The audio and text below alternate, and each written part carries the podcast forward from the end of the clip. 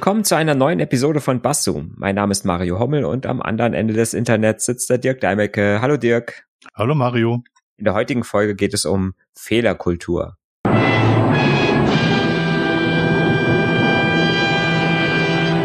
Die Wikipedia hat dieses Mal ein erfreulich äh, kurze ähm, Zusammenfassungsdefinition, die ich verlesen darf ähm, die sagt, der Begriff Fehlerkultur stammt aus den Sozial- und Wirtschaftswissenschaften und bezeichnet die Art und Weise, wie Gesellschaften, Kulturen und soziale Systeme mit Fehlern, Fehlerrisiken und Fehlerfolgen umgehen.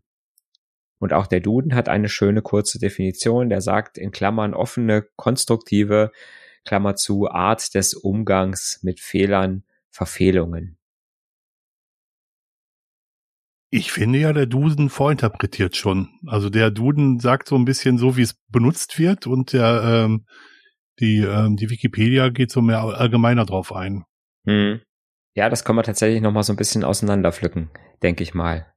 Mhm. Ähm, ja, der Begriff Fehlerkultur oder warum wir es als Buzzword sehen oder was wir als Buzzword äh, wahrnehmen, äh, kommt sicherlich so aus ähm, ja der Start-up-Szene, aus der agilen Arbeitsweise äh, von so jungen äh, Unternehmen, denke ich mal, weil ähm, mhm. ist ja an und für sich ist ja Fehlerkultur kein kein furchtbar neuer Begriff, ne?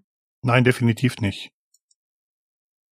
Und ähm, dadurch, dass halt, äh, dadurch, dass halt ähm, es immer gesagt wird, jetzt in dem Zusammenhang, ja, wenn man eine bestimmte Unternehmenskultur haben will, die auf gerade Modernität und Innovation ausgelegt ist, dann braucht man eine bestimmte Fehlerkultur.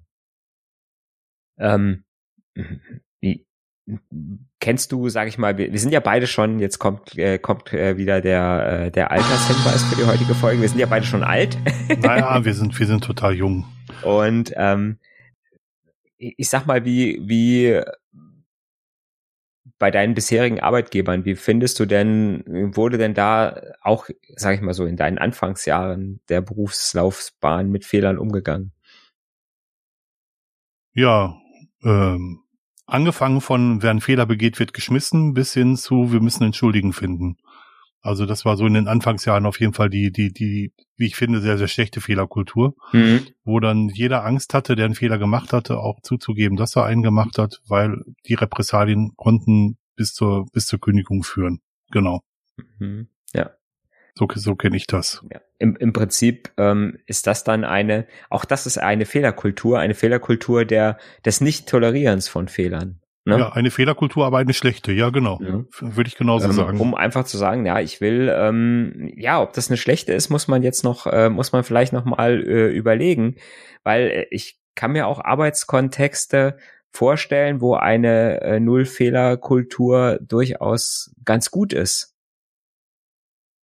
Ne? Ich sag mal, so ein, äh, so ein Chirurg, wenn der mich operiert, fände ich schon ganz gut, wenn der, wenn der eine, eine möglichst, äh, äh, eine, einen möglichst äh, äh, ein Verhältnis zu Fehlern hätte zu sagen, ja, ich möchte möglichst keine machen. also gut, losgelöst mal von einer Fehlerkultur, die konstruktiv damit umgeht, generell ist es nicht schön, Fehler zu machen. Ja. Ja, also, also nicht schön kann natürlich ähm, auch viel, viel schlimmere Folgen haben. Mhm. Zum, beim, beim, beim, beim Chirurgen oder beim Autofahren kann es zu Unfällen führen oder eben auch sogar zu, zu, zu tödlichen, tödlichen Operationen. Aber ähm, trotz alledem ist die Frage, wie man nach einem Fehler damit umgeht. Mhm. Weil Fehler ja, passieren. Richtig. Aber auch jetzt zum Beispiel bei äh, so einem Unternehmen wie zum Beispiel einer Fließband, mhm. ne, also so eine Fließbandfertigung, da willst du auch keine Fehler haben. Da willst du auch, ne, da willst du auch sagen, die Leute sollen jetzt nicht irgendwie versuchen, ach, ich probiere jetzt mal dieses Bauteil, äh, was schon, was eigentlich auf dem Fließband, äh, sage ich mal, links rum gedreht werden muss, versuche ich jetzt mal rechts rum zu drehen, mhm. ähm, um einfach mal zu gucken, was dann passiert. Ja. Ähm, das willst du nicht. Ähm, du willst da auch eine möglichst geringe Fehlerquote haben, logischerweise. Banküberweisung möchtest ja. du eigentlich auch nicht, dass ein Mitarbeiter äh, sagt, ja, mir ist egal, ob ich Fehler mache, weil wir haben hier so eine tolle Fehlerkultur, äh, ne, du willst, dass deine Überweisung ordentlich ähm, ausgeführt wird. Mhm. Es, es gibt aber ein, es, es gibt aber, sage ich mal, den neben diesem Kontext des Fehlerkontextes bei festgelegten Prozessen mhm. oder bei festgelegten Arbeiten, wo ich sage, das ist wichtig, dass die in einer bestimmten Weise funktionieren, gibt es natürlich den sozialen Aspekt, den du gesagt hast, äh, zu sagen, okay, ähm, wenn ich jetzt wirklich mal einen Fehler mache, wie wird damit umgegangen? Muss ich Angst mhm. haben, den Fehler äh, gemacht zu haben? Ne? Muss ich Angst, muss ich den vertuschen vielleicht sogar mhm. als Arbeitnehmer, äh, um nicht, wie du schon sagst, gefeuert zu, zu werden beispielsweise? Mhm. Ähm, oder kann ich damit offen umgehen? Kann sagen, hier, äh, ne, Chef, ich habe das falsch gemacht und der Chef geht in einer Weise damit um, dass er zum Beispiel sagt, ja, lass uns doch mal gucken, warum du diesen Fehler gemacht hast. Ich, ich möchte auch noch so weit gehen, dass zu sagen, eigentlich möchte keiner gerne Fehler machen. Mhm. Also nie, niemand macht gerne Fehler, aber manche Fehler haben halt größere Auswirkungen als andere. Und ähm, wenn ich mit dem ähm, mit der Maßgabe jederzeit jemanden im Rücken sitzen zu haben, meine Arbeit tue und Angst haben muss, dass ich, wenn ich einen verkehrten Kastendruck tue, dass ich dafür belangt werde, ähm, dann ist das ein sehr sehr hoher Druck und auch Stress, den man sich eigentlich nicht aus, mit dem man sich eigentlich nicht auseinandersetzen möchte. Mhm, ja. Ähm, und trotz alledem, auch wenn die Fehlerkultur so ist, dass, dass, dass Fehler akzeptiert werden und dass, dass sie, äh, dass gut mit Fehlern umgegangen wird, auch da möchte man ja keine Fehler machen. Es mhm. geht ja nur darum, äh, was mache ich mit dem Fehler? Also ich habe schon, jeder kennt das Spiel, im Internet bestellt und es ist das Verkehrte geliefert worden.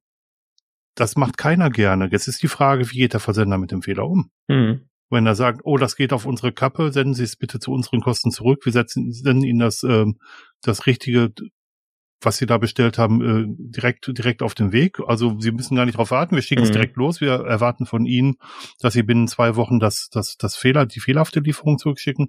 Das ist eine bessere Fehlerkultur, als wenn die Leute sagen, kann ja gar nicht sein. Sie haben ja verkehrt geklickt. Also immer, mhm. dass man den Fehler beim anderen sucht. Ja, und, ja. und, äh, und gerade, ähm, auch, auch da möchte keiner den Fehler machen. Es geht ja auch um Geld letzten Endes, und wenn es nur Versandkosten sind. Aber ähm, trotz alledem kann man ja vernünftig mit den Fehlern umgehen. Natürlich, klar. Ja. Hm. Und wie gesagt, und da ist es halt, da, da ist es halt in so einer ja, in, in einer guten Fehlerkultur, in einem, äh, reden wir jetzt mal von Unternehmen. Ne? Es gibt ja, mhm. es gibt ja den, haben wir ja in der Wikipedia eben gehört, äh, äh ist natürlich auch ein gesellschaftliches Problem. Mhm. Ne? Sicherlich äh, gibt es Gesellschaften, die da anders wo, wo Fehler anders gesehen werden als äh, woanders. Ne? Also ich, mhm. ich sag mal, wir bei uns in Deutschland sind, glaube ich, nicht so äh, toll im äh, Umgang mit Fehlern. Ne? Ich weiß nicht, ob es Länder gibt, die da offener sind, weiß nicht, Skandinavier, ob die da irgendwie, äh, äh, hört man immer mal, dass die da so ein bisschen mhm. äh, liberaler eingestellt sind äh, generell. Und das zieht sich natürlich runter, ne? wenn ich so eine Gesellschaft habe und dann zieht sich das runter bis halt auch in jedes Unternehmen rein, wie, äh, wie, wie da mit Fehlern umgegangen wird. Das, ja. äh, das ist schon wichtig. Und wichtig ist, denke ich mal, dass man, dass man einfach sagt, okay, wenn ein Fehler passiert, dass man dann halt diese, ja, die persönliche äh, Schuld äh, da so ein bisschen in den Hintergrund nimmt und versucht aus diesem Fehler vielleicht, sage ich mal, noch Vorteile zu ziehen. Ne, indem ich halt mhm. sage, okay, wenn so ein Fehler passiert, ich gucke mir ganz neutral mal an, warum ist der passiert, was ist der Grund des Fehlers und was mhm. kann ich tun, um den in Zukunft zu verhindern. Mhm. Dann habe ich vielleicht mehr habe ich vielleicht mehr gewonnen, als zu sagen, ich strafe diesen Fehler einfach nur hart ab und ja. sage hier, der darf nicht mehr passieren. Ne? Und die mhm. Leute kriegen immer mehr Angst, diesen Fehler zu machen, obwohl ich vielleicht irgendein systemisches Problem bei mir im Unternehmen habe, dass dieser Fehler immer wieder passieren muss. Mhm. Ich, mhm ich kenne das mit der Abkürzung NPL. NPL steht für nachhaltige Problemlösung oder im Englischen sogar mit No Problem Later. Das funktioniert auf beiden Seiten. Mhm. Ähm, dass man einfach sagt, man versucht aus dem Fehler insofern zu lernen, dass, dass man die Prozesse anpasst, die zu dem Fehler geführt haben. und man versucht, den Fehler so zu behandeln, dass er nicht noch einmal vorkommt. Und man sieht das als Chance zu sehen, wo man noch Schwächen hat. Ja.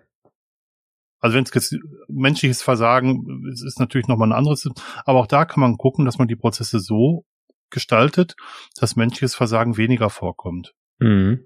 Ja. Und äh, um nochmal zurückzukommen zu den Ärzten, von denen wir ja erwarten, dass sie möglichst keine Fehler machen, auch da gibt es ja Protokolle, die verhindern sollen, dass zum Beispiel irgendwelche ärztlichen Instrumente in den operierten Personen verbleiben. Mhm. Eben, dass, dass vorher die, die, die Sachen gezählt werden und hinterher die Sachen gezählt werden. Dass, äh, wenn ein Bein operiert wird, das Bein markiert wird, das operiert werden soll, dass auch in der Operation nicht das verkehrte Bein operiert wird. Mhm. Es gibt ja auch da, da haben sich ja im Laufe der letzten Jahre und Jahrzehnte Methoden ähm, etabliert, um solche Fehler halt zu vermeiden. Ja. Genau, die haben sich aber auch nur etabliert, weil man den Fehler äh, analysiert hat äh, und geguckt ja, hat und geguckt mhm. hat, ne, warum ist der passiert und äh, wie können wir denn in Zukunft gucken, dass er nicht mehr passiert. Genau. Ne? Und äh, das am besten halt ohne, dass man, äh, dass man den Arzt oder dem es als erstes passiert ist, dann äh, natürlich hat er eine Verantwortung, klar. Ne? Mhm. Aber man, man, man kann natürlich auch sagen, okay, ich kann aber auch einfach die menschlichen Schwächen, die es einfach nun mal jeder hat, die einfach jeder hat, die kann ich halt in gewisser Weise mit einfachen Maßnahmen manchmal äh, umgehen oder ich sag mal so äh, äh, Hilfestellungen geben äh, den Leuten, dass es halt nicht mehr passiert, ja. Ich finde, wir sind da relativ ähm, zwiegespaltene Wesen. Wir, wir wollen, dass uns selber Fehlern zugesta äh, zugestattet werden, also dass uns Fehler gestattet werden, dass auch eine positive Fehlerkultur mit uns ähm, gelebt wird, aber mhm. wir gestatten zum Beispiel Leuten, die äh, Politikern oder ähm, Leuten, die hoch auf ihr, hoch in Gehältern stecken, von denen Dingen gestatten wir keine Fehler zu machen, weil wir mhm. erwarten würden, die sind ja so weit hochgekommen, die dürfen keine Fehler machen. Die mhm. dürfen auch keine Fehlentscheidungen treffen. Die müssen einfach alles richtig machen. Ja. Wobei auch das zu einer guten Fehlerkultur gehört, dass auch der Manager ne, oder die Führungsperson, indem er sagt, okay, wir haben eine Fehlerkultur, dass wir offen mit Fehlern umgehen, dass wir, sage ich mal, positiven Nutzen aus Fehlern ziehen, mhm dann liest man halt auch in diversen äh, Ratgebern für Führungskräfte natürlich auch immer wieder, ja, du solltest auch ab und zu mal deinen Mitarbeitern erzählen, wo du mal einen Fehler gemacht hast. Mhm. Ne, und solltest auch ruhig zugeben, hier, da habe ich jetzt mal eine Fehlentscheidung getroffen oder das habe ich jetzt vielleicht mal falsch gesehen. Ihr hattet doch recht, als ihr gesagt habt, ne, äh, mhm. das und das funktioniert nicht richtig. Ähm, oder auch, ähm, ich habe eine Strategie hier oder äh, der, der oberste Chef, der CEO sagt irgendwann, ja, unsere Strategie passt nicht mehr, wir müssen, müssen sie anpassen. Ich habe das falsch, ich habe vielleicht eine, eine, eine falsche Einschätzung der Zukunft oder der zukünftigen Entwicklung gemacht. Und das gibt natürlich auch an die Mitarbeiter des Unternehmens zurück. Äh, guck mal, auch die Großen machen Fehler und ich mhm. darf auch mal einen Fehler machen. Ja. Ja. Wo wir das jetzt relativ deutlich gesehen haben, war, äh, war in der, in der Zeit der Pandemie, mhm. wo, wo die Forschung nach und nach erst hinter die, ähm, hinter den Coronavirus gekommen sind und auch verstanden haben, was da eigentlich tut und wo auf Basis der Faktenlage richtige Entscheidungen getroffen worden, die im Nachhinein sich als falsch herausgestellt haben. Ja. Und ähm, das kann passieren. Also ja. und auch, auch das ist ein Teil der Fehlerkultur, dass man sagt, ähm, dass man aufgrund einer bestimmten äh, Informationsbasis nur bestimmte Entscheidungen treffen kann. Und wenn die Informationsbasis sich verbessert, kann man mhm. auch zugeben, dass man, dass, dass man diese Entscheidung heute nicht mehr treffen würde. Mhm. Und wenn das Politiker oder auch ähm, Virologen tun, dann, dann wird ihnen nachgesagt, dass sie ja keine Ahnung haben. Mhm. Ja. Zum, zum Thema Fehlerkultur. Also mhm, nicht von, nicht von, nicht, mhm. nicht, nicht von allen Menschen, aber halt von vielen. Leuten, die mhm auch da nicht so viel Ahnung von haben. Da gab's gab's ganz ganz am Anfang der Pandemie gab's ein ganz beeindruckendes Video von Michael Ryan von der WHO, mhm. Der der genau das gesagt hat. Der gesagt hat, wenn ihr so eine Pandemie, wenn ihr die bekämpfen wollt erfolgreich, dann dürft ihr keine Angst haben, irgendwas falsch zu machen. Ihr dürft nicht warten, bis ihr die perfekte Lösung habt und bis ihr 100% sicher seid. Ihr mhm. einfach machen, was man denkt, was gerade richtig ist, ist Ne, ansonsten äh, hat man keine Chance. Hm? Ne? Und das ist, und das äh, hat mich sehr beeindruckt. Und ich finde, dieses Video kann man immer wieder mal einmal im Monat angucken und kann sagen, ja, so ist es. Ne? Hat er nicht sogar gesagt, äh, der einzige Fehler, den man machen könnte, wäre gar nichts zu wäre tun? Wäre gar nichts zu tun, genau, ja. Ja, mhm. genau. Ja. Und, äh, und halt äh, äh, zu äh, oder zu warten, bis man die perfekte Lösung hat, äh, mhm. ne, die 100 Prozent äh, erreicht, das ist auch, äh, dann passiert halt auch meistens nichts oder zu wenig oder zu spät. Ja. Das ist unser berühmtes Pareto-Prinzip, was wir schon immer mal äh, angesprochen haben. Ne? Was, was wir auch mal in einer Folge verarbeiten könnten eigentlich. Mhm. Ja. Mhm. Äh, für mich schließt sie, ja, Entschuldigung, erst ja. du bitte. Mhm. Nee, weil, weil, weil man einfach sagt, okay, diese 80 Prozent der, der, der Lösung, die man erreicht, ne, mit ganz mhm. wenig, mit 20 Prozent der, der, der Arbeitskraft, ne, und das ist einfach, kann da einfach das sein, was, was einfach das Richtige ist, ne. Ja, und es schließt sich so ein bisschen die Brücke zu, zu einem deiner Fachgebiete, nämlich dem Fachgebiet der Ersten Hilfe. Mhm. Auch da gilt, gar nicht tun ist falsch. Ja. Man sollte in jedem Fall das Unternehmen und wenn das Unternehmen heißt, dass man Hilfe ruft. Ja. Mhm. Und ähm, das ist, das wäre ja sogar mit einer Fehlerkultur, wo der Gesetzgeber sagt, unterlassene Hilfeleistung, also gar nichts zu tun, mhm. stelle ich unter Strafe. Ja, ja. Aber auch da hat sich, auch da hat sich hm, ich mache das ja auch schon jetzt ganz lange, weil ich auch schon mhm. alt bin. Mit den Erste-Hilfe-Kursen auch. Mhm. Und da hat man das ganz, ganz deutlich gesehen, wie man, wie sich die so entwickelt haben in den letzten äh, 30 Jahren. Also mhm. die ersten Erste-Hilfe-Kurse, die ich mitgemacht habe, die waren noch sehr, hat man ja, hat man noch Verbände geübt. Da hat man, mhm. Ne, da hat man geübt, wie mache ich einen wunderschönen Fingerverband, einen Kopfverband äh, und äh, da gab es dann den sogenannten Kornehrenverband, um die Hand äh, äh, zu verbinden, wo dann der, äh, da gab es noch extra Übungsbinden, die so Ränder hatten, die dann, wenn man richtig gewickelt hatte, dieses Kornehrenmuster ergeben mussten und das hat dann einer beurteilt und hat gesagt, ja, der ist in Ordnung, der ist zu fest, zu locker, ne? Und okay äh, ja, und das, das war, ne, und das, das war damals und auch ähm, so Sachen wie die stabile Seitenlage waren relativ kompliziert. Und das hat man mit der Zeit immer mehr vereinfacht, immer mehr vereinfacht, weil man einfach gesagt hat, äh, äh, ähm, treat first, what kills first. Das heißt, ich muss erstmal gucken, dass ich den am Leben erhalte. Ne? Ob der jetzt einen schönen Verband da hat, das ist dem völlig egal. Ne? Mhm. Äh, äh, ne? Klatscht irgendwas auf, ne? wenn da irgendwo mhm. Blut rauskommt, da muss was Steriles mhm. drauf mhm. und irgendwie fest, egal wie. Ne? Mhm. Ähm, und äh, ja, einfach so, dass man so sagt, diese essenzi äh, äh, essentiellen Dinge, die einfach, sage ich mal, wichtig sind in diesen ersten zehn Minuten, bis der Krankenwagen kommt ne, mhm. einfach die, die lebenswichtigen Funktionen zu erhalten.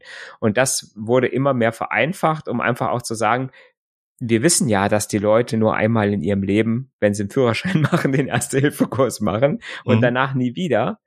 Und mhm. je mehr da hängen bleibt und je mehr die sagen, äh, und genau was du sagst, ist dann auch immer wieder die Aussage, ihr könnt nichts falsch machen, äh, ne, wenn man so ein bisschen nach Gefühl geht und ihr die Grundlagen beachtet, dann könnt ihr nicht viel falsch machen ne? Mhm. und trotzdem helfen. Ja, ja, ist so. Aber die, die Beobachtung habe ich auch gemacht. Ähm, ich ich habe ja bei der Freiwilligen Feuerwehr früher den Sanitätshelfer aller Fachdienste gemacht und mhm. ähm, habe im Laufe der, der letzten Jahre auch immer Betriebssanitäter-Schulungen mitgemacht und die mhm. Betriebssanitäter-Schulungen, von denen kann ich es sagen, die haben sich genau darauf verändert, dass einfach nur geguckt wird, wirkliche Ersthilfe bei lebensgefährlichen Verletzungen. Ja, Der Rest genau. interessiert nicht mehr. Pflaster Richtig. kann jeder selber kleben. Ja, genau. Und ist auch völlig egal, wie das dann aussieht. Ne? Genau. Und ich habe ich hab auch noch gelernt, wie ich mir ein Fingerpflaster schnitze. Das, ja, ja, genau. Äh, ja, ja, Fingerkuppenverband. Ne? ja, genau. Das macht man heute gar nicht mehr. Äh, aber mir ist es wichtig, das auch hier zu sagen, bei Erster Hilfe kann man nichts falsch machen. Ja. Man kann nur das falsch machen, dass man gar nichts macht. Dass man nichts macht, genau. Ja. Genau. Und ähm, ja, die Angst muss man einfach, muss man sich einfach nehmen lassen. Ich glaube, dass, dass das total wichtig ist. Und für mich war es immer wichtig, dass ich ähm, zumindest regelmäßig weitergeschult werde, mhm. weil ich, weil ich das nicht ver vergessen wollte. Ja, du wirst ja noch, wie, wie viele Ausbildungsstunden machst du pro Jahr noch mehr, oder? Oder gibst du selber Ausbildung? Nee, nee, nee, nee, ich, äh, ich muss nur, ich muss nur Fortbildung machen. Eine gewisse ja. Anzahl jedes Jahr, ja. Ja, genau. Gut, aber wie gesagt, dadurch, dass ich es jetzt ja auch nur, sage ich mal, äh, ehrenamtlich mache, ist es auch jetzt nicht ganz so viel. Aber es, man kann schon ordentlich, man kann, man kann immer mehr, äh, ne? Also mehr mhm. geht immer. Ja, ich, ich, ich habe für mich immer gesagt, je mehr ich von diesen Schulungen mache, desto höher ist die Wahrscheinlichkeit, im, im Fall des Falles das Richtige zu tun. Ja, ja, das stimmt.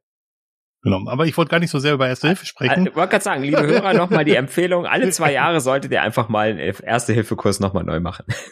ja, es tut gar nicht weh. Ja, und ist oft auch gratis. Ist ein also, halber, ist ein halber Tag und äh, dann hat man mal wieder einfach sein Wissen aufgefrischt und hat keine Angst, wenn man irgendwo hinkommt. Und die meisten Unfälle passieren im Haushalt, das heißt, ihr müsst wahrscheinlich am ehesten jemanden, den ihr kennt, helfen. Ich wollte gerade sagen, man kann es immer mal wieder brauchen, ganz genau. genau. Es muss nicht der Fremde im Straßengraben sein, ja. Ja, das stimmt. Also, äh, also mir ist das wichtig, dass wir das auch noch erwähnt haben, ja. Das stimmt. Fehlerkultur. Fehlerkultur. Ja, ähm, der, der Punkt ist, dass es früher wirklich so war, dass äh, unser Berufsleben sehr, sehr stark hierarchisch orientiert war und dass die Menschen ähm, halt sehr, sehr stark darauf aus waren, den Schuldigen zu finden und einem, einem, einem zu finden, den man irgendwas in die Schuhe schieben kann. Das ist übrigens auch das, was gerade das autonome Fahren ein wenig verhindert, eben, mhm. dass die, dass die Autofahr, äh, Autofahrten komplett durch den Computer gesteuert werden, ähm, weil man sich Eck, Edge Cases, also ähm, Fälle anguckt, die, ähm, die auch ein Mensch nicht richtig entscheiden könnte, aber da hätte man wenigstens jemanden, auf den man mit dem Finger zeigen kann. Ja. Das ist halt unsere Fehlerkultur. Also man sagt oft das Beispiel, es läuft äh, eine alte Dame über die Straße und ein Kind läuft dem Ball hinterher. Äh, wen fährst du um, wenn du einen von beiden umfahren musst? Mhm. Da gibt's kein richtig oder falsch. Richtig. Ja. Der Mensch, der Mensch kann es falsch machen und der Computer kann es erst recht falsch machen.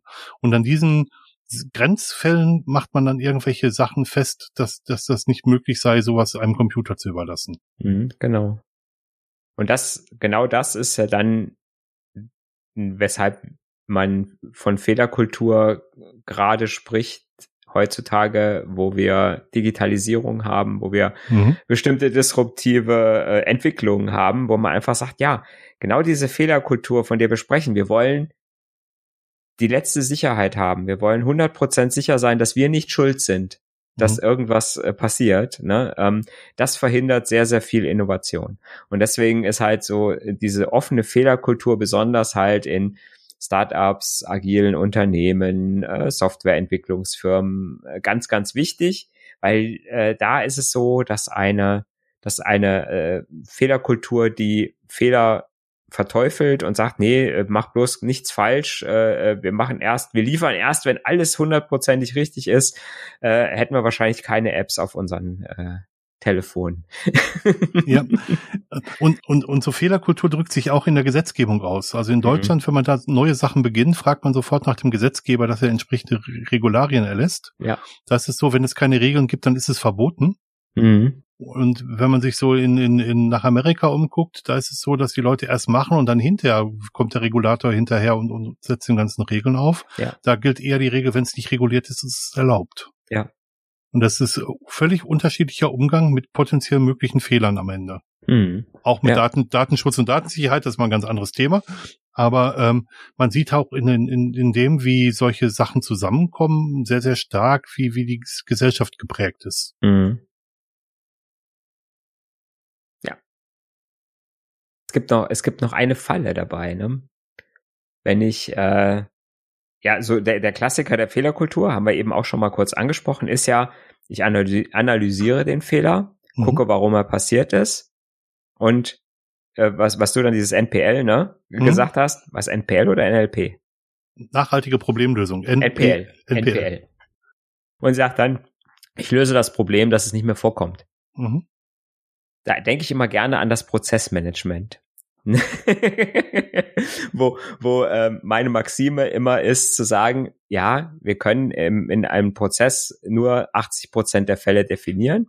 Ne, mhm. Auch wieder Pareto-Prinzip, mhm. kommt mhm. ungefähr aus, äh, aus der gleichen Ecke, ja. ne, weil wir können, äh, wir können nicht jeden möglichen Fall standardisieren eines mhm. Prozesses. Es gibt so viele äh, Möglichkeiten links und rechts, die passieren können. Ähm, ähm, wir können diese Prozesse halt nur 80 Prozent der Fälle abdecken können, alles andere sind Sonderfälle. Und jetzt könnte es passieren, und das ist mir auch schon öfter mal passiert im, im Prozessmanagement, dass äh, man dann so auf so eine Schiene kommt, ja, da ist jetzt ein Fehler passiert im Prozess, weil der Prozess diesen Fall nicht abgedeckt hat. Mhm. Dann analysiert man den Fehler, sagt, ja, der ist deswegen passiert, weil das und das nicht geprüft wurde. Also baut man da noch eine Prüfung ein in den Prozess, damit dieser Fehler nicht mehr passiert. Mhm. Ja, und das geht immer so weiter. Und irgendwann habe ich doch wieder 100.000 Sonderfälle und habe einen Verzweigungsbaum in diesem Prozess, den keiner mehr beherrschen kann. Ähm, ne? Aber alle sind froh und sagen, ja, ich kann aber jetzt keinen Fehler mehr machen. Ich bin nicht schuld. Ne? Mhm. Wenn jetzt ein Fehler passiert, weil ne, der Prozess, ich habe mich an den Prozess gehalten und mhm. ne? das, das, das ist nämlich so diese Gefahr dabei, dass man dann sagt, okay, ich analysiere jeden Fehler tot. Ja und habe dann hinterher Prozesse, die keiner mehr äh, managen kann, weil ich nämlich dann von diesem Prinzip äh, runterkomme zu sagen, ja, äh, dieser eine Fehler, der ist jetzt einmal passiert, der wird vielleicht auch nicht mehr passieren. Ne? Mhm. Und das, äh, da kommt ein anderer Aspekt der Fehlerkultur dazu, nämlich, dass man sagt, äh, ja, ich kalkuliere eine gewisse Anzahl Fehler ein. Die mhm. preise mhm. ich ein und sage, die passieren und die akzeptiere ich, dass die passieren. Ja, sehr, sehr, sehr gut. Also man sieht es, ja. sowas sieht man auch gerade bei Versicherungen, die nicht mehr jeden Bagatellschaden überprüfen, was sie mhm. früher getan haben, sondern die sagen, dass sie es nur stichprobenartig tun. Ja. Weil das Geld, was sie investieren, jeden Fall zu untersuchen, bei weitem das übersteigt von dem, was, äh, was, was man da an Schadenssumme aus, mhm. ähm, aus, ausspielt. Ähm, wenn man keine Fehlerkultur hätte, würde es so Sachen wie Wikipedia und OpenStreetMap beispielsweise gar nicht geben. Mhm. Weil wenn die mit dem Anspruch äh, ans, äh, ans, an den Start gegangen wären, fehlerfrei zu sein, dann hätten man nicht jedem erlauben dürfen, da mitzumachen, weil jeder Laie, der da mitmacht, ist ein potenzieller Fehlergarant. Genau. Mhm. Und ähm, man sieht aber, wie weit es kommen kann, wenn man Fehler zulässt. Richtig. Ja. Also bring, eigentlich bringt das Beispiel, wenn es um Perfektionismus geht, aber bei Fehlerkultur geht das halt auch sehr, sehr gut. Mhm. Weil wenn man die, die, die Fehler zulässt und wenn man sagt, irgendwann wird sich der Fehler, wird der Fehler gelöst werden und da, da wird dann das, das korrekt dastehen ja. oder korrekt in der, auf der Karte zu finden sein, dann, dann ist, kommt man da auch weiter. Mhm. Ja.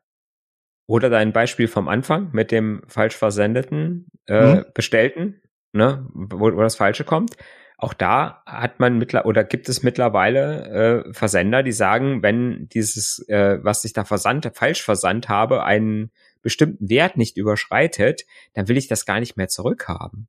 Mhm. Ne, dann sagen die, ja, wir schicken ihnen das Richtige und sie können das andere behalten, auch wenn sie es mhm. gar nicht haben wollen, ähm, weil, ne, äh, weil man im Prinzip sagt, okay, es wird immer einen gewissen Prozentsatz von Fehlversendungen geben Ne? Mhm. Da, da, und das wird einfach mit eingepreist und ich sage, la, lass gut sein, ist egal. Ne? Ich kümmere mich nicht drum und ich will es nicht zurückhaben, weil das Zurücksenden und wieder einsortieren wesentlich teurer wäre, äh, als wenn ich es einfach bei dem Kunden lasse. Ne? Mhm. Es geht ja sogar noch einen Tacken weiter, dass wenn man Sachen an Amazon zurücksendet, oder zumindest war es eine ganze Zeit lang so, dass die zurückgesendet wurden und gleich vernichtet wurden. Ja, das gibt's leider immer noch, ja. Und da hört es dann für mich auch irgendwo auf. Also so ein bisschen. Das ist ein bisschen schwierig, ja. Ver verantwortlich mit, mit, mit Ressourcen sollte man dann schon umgehen. Ja, genau, ja. Hm. Ja. Da ist dann die, die Optimierung doch ein bisschen zu, ne, dass man da sagt, okay, wenn jetzt da ein Mitarbeiter steht und guckt, ob das Handy wieder richtig eingepackt ist und macht es wieder richtig zu und klebt vielleicht noch ein Dings drauf und dann müssen wir es billiger verkaufen, ist natürlich teurer, als es zu vernichten. Ne? Aber ja. es ist einfach heutzutage nicht mehr moralisch einfach nicht, nicht in Ordnung. Nein, vor allem ähm, absolut nicht nötig. Ja. ja. Da kann man es auch lieber verschenken, bevor man es vernichtet. Mhm. Ja. Da, also meiner Meinung nach. Ja, aber ist ja ökonomisch nicht nicht. Das ist ja das, das Problem, dass die ja rein ökonomisch denken. Die gucken ja einfach nur die Kosten an. Ne? Ja, Wenn ich es verschenke, ist es halt doof, weil dann habe ich ein Gerät, was ich nicht verkauft habe, verschenkt. Ne? Ja, aber ich habe vielleicht eine Spendenquittung für das, was ich da verschenkt habe. Das wäre ökonomisch sogar noch der richtige Weg. Ja. Wenn man es will. Wenn man es ja. will, ja. Klar. Aber, aber es sind ja potenzielle Kunden, die es sich vielleicht gekauft hätten. Da hätte man ja dann nochmal Geld eingenommen. Auf jeden ja, Fall. Ja, das ist schon ein bisschen krank, leider. Genau. Und ähm, es gibt ja dann auch Formate äh, aus der Startup-Szene, die da die Fehlerkultur tatsächlich zur, äh, zur Populärwissenschaft oder zur Populärkultur hochstilisieren, indem es Fuck-Up-Nights gibt, mhm. wo, wo junge Gründer zum Beispiel erzählen, wie sie grandios mit ihrem neuen Unternehmen gescheitert sind. Okay.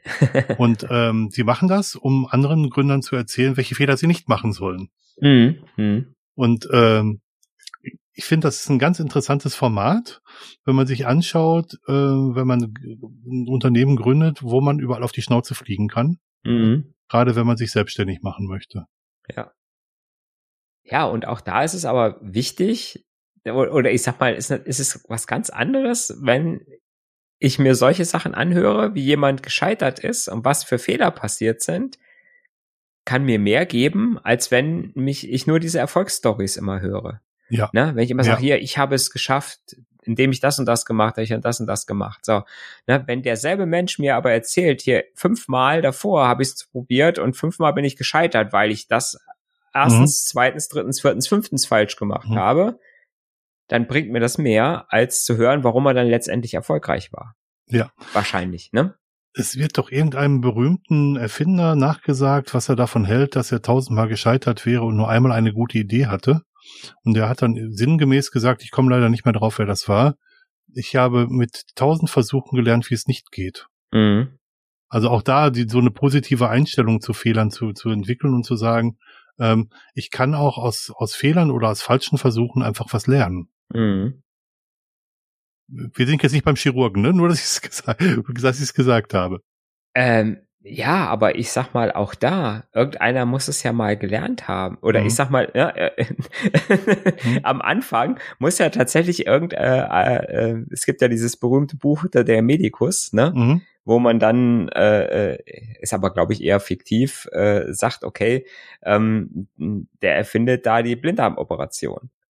Ja. In einem völligen Nichtwissen, logischerweise, ja. ne, weil einfach die technischen Geräte komplett fehlen und äh, äh, auch da hat es am Anfang mit Sicherheit ganz viel äh, äh, Try and Error gegeben. Ne? Äh, man hat, äh, ganz, wie viele Sachen hat man früher behandelt, indem man Rauch irgendwo reingeblasen hat, oder? andere dumme Dinge getan hat, mhm. ne? wo man dann einfach, äh, äh, klar, Ne? Aber irgendwo muss auch der Chirurg es mal gelernt haben oder ich sag mal, die Chirurgie muss irgendwo es dran geübt haben und da auch da sind mit Sicherheit am Anfang ganz, ganz viele Fehler passiert. Ja, oder wie Menschen früher gelernt haben, welche Pflanzen giftig sind und welche hm. nicht. Da gibt's ja. auch eine Reihe an Fehlschlägen, aus denen man lernen musste. Mhm. Die haben wirklich Menschenleben gefordert, diese Fehlschläge. Ja, ja. Obwohl es keine bewussten Fehler waren, natürlich. Mhm. Also. Ja. Aber ja. Ein Fehler wird's ja erst dann, wenn ich weiß eigentlich, ne, dass mhm. es giftig ist und ich äh, esse es trotzdem. Weil ich ja, nicht dran denke oder. Ich, ich gebe dir recht, aber wenn wir so mit Fehlern umgehen und bei, bei, bei Behandlungsfehlern darüber nachdenken, dann setzen wir ja voraus, dass der, dass, dass der Operateur das wieder besseren Wissens gemacht hat. Das ist ja nicht so. Mhm. Also er hat ja schon versucht, das maximal Gute und Mögliche zu erreichen mit dem Wissen, was er hat. Mhm. Aber es war in der Situation halt das Falsche. Also es passiert nicht unbedingt bewusst, dass man Fehler begeht. Mhm. Ja. Ja gut, ich sag mal, der, der, der, der die giftigen Beeren isst, der tut's ja vielleicht auch nicht absichtlich, sondern weil es eine Verwechslung gab. Natürlich nicht. Ne? Natürlich nicht. weil er es verwechselt hoffe, hat. Hoffe ich zumindest. Weil er es vergessen hat. Ja, natürlich. Auch dass das. das giftig ist, ne? Aber gilt ja für uns im gleichen Maße. Auch wir machen ja Fehler. Und wir machen, wir machen Fehler, weil wir uns an bestimmte Dinge nicht erinnert haben. Oder weil wir einfach bestimmte Sachen nicht wussten und mit dem Wissen, was wir hatten, einfach eine falsche Entscheidung getroffen haben. Ja, ja. Ne? Ja, und manchmal ist es halt auch einfach so, äh, ähm, dass einem auch mal ein Flüchtigkeitsfehler passiert. Ne? Wenn du das 150. Mal eine, eine Konfigurationsdatei äh, editierst und nicht halt vorher wegkopierst. äh, ne? 149 Mal kopierst du weg und einmal nicht und dann ist es scheiße gewesen. Ja. In dem Zusammenhang graut's mir immer davor, dass äh, Ärzte in der Notaufnahme zum Teil 48 oder sogar 72 Stunden Dienste schieben und ich möchte nicht derjenige sein, der in Stunde 71 von einem solchen Notarzt behandelt wird. Ja. Das ist, ähm, da provoziert das System schon Fehler. Ja, und, auf und jeden die, Fall. Und der ja. Mensch kann, der Mensch kann da gar nichts für. Richtig. Zum Glück ist da sehr viel automatisiert mhm. und äh, sehr, sehr viel prozessualisiert. Mhm. Ähm, mhm. mhm. Deswegen, sonst würde viel mehr passieren. Ja. Ja, ich habe gerade das Beispiel mit, den, mit dem Zählen der Instrumente gebracht. Es mhm. gibt ganz, ganz viele von diesen Checklisten, die bei, bei, bei Behandlungen durchgeführt werden müssen, um halt Fehler auch bei völliger Überlastung möglichst auszuschließen. Ja, ja. Und, und halt auch um, äh, Checklisten sind auch toll, um, äh, um so alltägliche Dinge nicht zu vergessen. Mhm. Ja.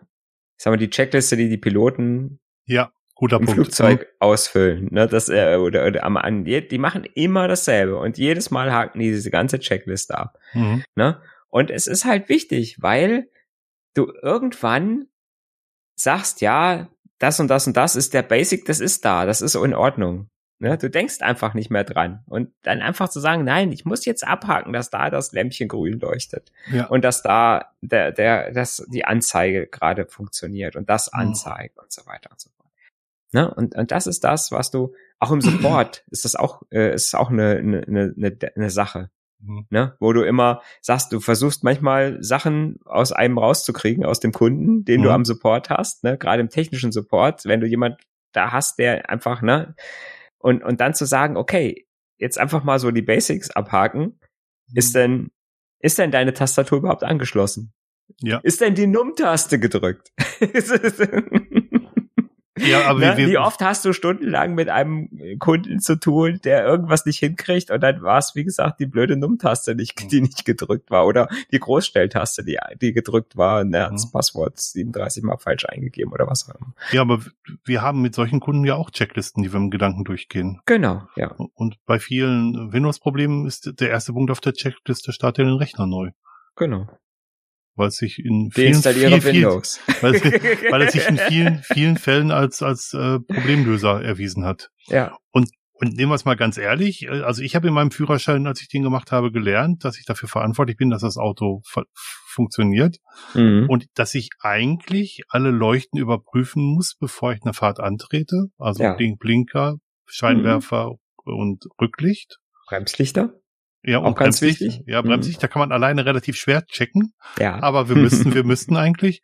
Und ehrlicherweise muss ich sagen, dass ich nicht eine Person kenne, die das tut. Nee, macht keiner. Also ich habe das mal gemacht, als ich einen Leihwagen übernommen habe, aber ähm, aber da ist, ist auch der, der Vermieter ist mit mir um den Wagen rumgegangen, um zu zeigen, dass alles in Ordnung ist. Mhm. Ich glaube, von alleine wäre ich da auch nicht auf die Idee gekommen. Ja, aber ich habe es gelernt eigentlich. Mhm, mhm. Ja, klar, mhm. sicher. Ne? Mhm. Ja. Und deswegen hast du halt, äh, deswegen hast du halt trotzdem auch im Herbst ganz viele, die dann halt mit den kaputten Scheinwerfern rumfahren. Und äh, wenn du jetzt nicht zum Beispiel äh, bei mir, ich fahre immer, wenn ich äh, nach Hause komme in meine Einfahrt, fahre ich immer vor eine Wand. Mhm. Also ich fahre nicht vor die Wand, sondern an die Wand heran. Na, du, du, darfst es ruhig zugeben, ist schon okay. so, und da sieht man das. Ne? Ja. Ne? Da sehe ich, wenn ja. ein Scheinwerfer nicht richtig geht. Ne? Ja. So, aber trotzdem, ne, wenn ich von der Arbeit losfahre zum Beispiel, gucke ich mhm. vorher nicht. Ne? Also fahre ich wahrscheinlich die ganze Fahrt, ne, wenn das Ding auf der Hinfahrt schon kaputt gegangen ist. Mhm. Ja, ist so. Ne? Und ja, wobei man auch da sagen muss, moderne Autos erkennen das ja, weil der Widerstand in, in der Leuchte halt ein anderer ist, als wenn, wenn das, äh, wenn das Licht brennt. Und, ja, wobei äh, das schon einer gewissen Pre Preisklasse des Fahrzeugs erst ist. Ja, das stimmt wohl. also so der normale Durchschnittswagen hat das auch in neuerer Version noch nicht. Also wir fangen jetzt einen Skoda, ich muss mal, ich mache jetzt keinen Scheinwerfer extra kaputt. du musst mal mit Mama so mal gucken, ob das Auto das merkt. Scheiß Auto. ja, ja, aber wie gesagt, so, so verschiedene Sachen, wie zum Beispiel Reifendruck, Prüfung mhm. haben, mhm. haben wirklich, ist schon mehr oder weniger Standard. Mhm. Ne? Der, der, der Warner, wenn du dich nicht anschnallst. Ja. Solche Geschichten. Ne? Wenn eine Tür offen ist noch. Ja. Da sind die Checklisten technisch eingebaut, sozusagen. Ja, genau. Wo es halt geht, ne? Ja. Wo es geht. Ich glaube, wenn ich so ehrlich bin, ich bin das, was ich an Inhalten beitragen wollte, losgeworden. Ja, ich denke, wir sind mit der Fehlerkultur durch. Hoffentlich haben wir da keinen Fehler gemacht jetzt. wir haben bestimmt den Fehler gemacht, irgendwas vergessen zu haben. Ja, genau. Und wir, wir hoffen, dass äh, unsere Podcast-Hörer eine gute Fehlerkultur haben und uns darauf hinweisen, wo wir Fehler gemacht haben. Genau, ja. Aber bitte konstruktiv. Ja, genau. Und wertschätzend. Unbedingt. Das kommen wir euch dahin. Danke fürs Zuhören, ja. liebe Leute, und bis zum nächsten Mal. Ja, bis in 14 Tagen. Tschüss. Tschüss.